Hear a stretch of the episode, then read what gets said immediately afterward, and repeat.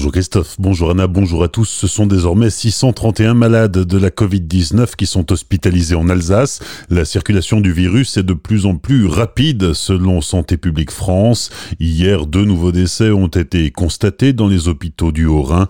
D'autre part, 40 nouveaux patients ont été pris en charge en Alsace et 85 sont en réanimation. Incendie d'un hangar agricole hier après-midi à Célestat. Le feu s'est déclaré vers 16h30 dans une exploitation de la rue des Dahlias. Le bâtiment d'une surface de 1000 mètres carrés a été partiellement détruit par les flammes. Deux béliers ont été brûlés vifs. Une centaine de moutons a pu être sauvée. Une jeune fille de 28 ans a été brûlée à la main. Soignée sur place, elle n'a pas été hospitalisée. Une trentaine de pompiers est intervenue pour circonscrire l'incendie et éviter qu'il ne se propage au bâtiment voisin. Un autre incendie s'est déclaré hier à la mi-journée dans une maison de Stotzheim. Un feu de cuisine qui n'a pas fait de victime. L'occupante a été relogée dans sa famille. 25 pompiers ont été mobilisés pour éteindre les flammes. Nouveau séisme hier dans le Bas-Rhin, le troisième en un mois. Selon le réseau national de surveillance sismique basé à Strasbourg, la terre a tremblé au niveau de Strasbourg et d'Aubernay. D'une magnitude de 2,2 sur l'échelle de Richter, la secousse a été localisée à 5 km de profondeur sous les puits de la centrale de géothermie profonde de Fontroche à Vandenheim. Pour le RENAS, il s'agit d'un événement induit, c'est-à-dire provoqué par l'activité de la centrale de Fontroche. 80 manifestants samedi après-midi devant la mairie de Colmar à l'appel du collectif citoyen engagé. Ils venaient manifester contre le massacre des commerces de proximité. Le cortège a défilé dans les rues de la ville jusqu'à la préfecture du Haut-Rhin. Dans ses rangs, des commerçants colmariens, bien sûr, mais aussi d'autres professionnels venus de Célestat, Ribeauvillé ou Mulhouse. Plusieurs gilets jaunes ont également pris part au défilé.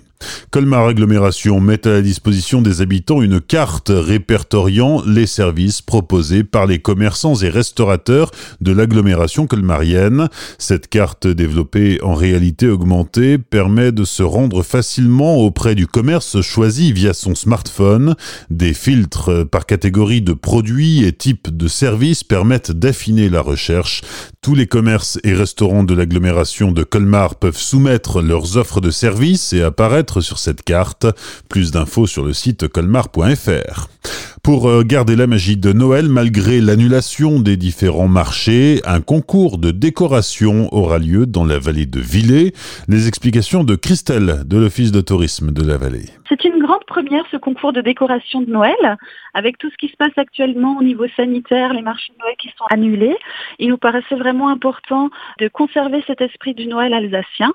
Euh, c'est pourquoi on a décidé de créer ce concours de décoration de Noël. Peuvent s'inscrire à ce concours euh, tous les habitants de la vallée de Villers, également les commerces et services qui peuvent décorer leurs vitrines, les établissements publics, et euh, voilà, les propriétaires de gîtes, etc. Vraiment ouvert à, tout le monde. En plus de tout ça, il y a différents lots qui seront à gagner, des box, des bons cadeaux, chèques cadeaux, etc. Et différents lots de nos commerçants. Les personnes peuvent déjà s'inscrire auprès de l'Office de tourisme et jusqu'au 30 novembre. Des propos recueillis par Pablo Desmar. Pour plus d'informations, contactez l'Office de tourisme de la vallée de Villers pour s'inscrire dans l'une des cinq catégories pour ce concours. Enfin, un mot de football. L'Olympique de Marseille a battu le Racing vendredi soir à la Méno. Les Marseillais se sont imposés 1-0. Les Strasbourgeois restent 19e au classement de Ligue 1. Bonne matinée et belle journée sur Azure FM. Voici la météo.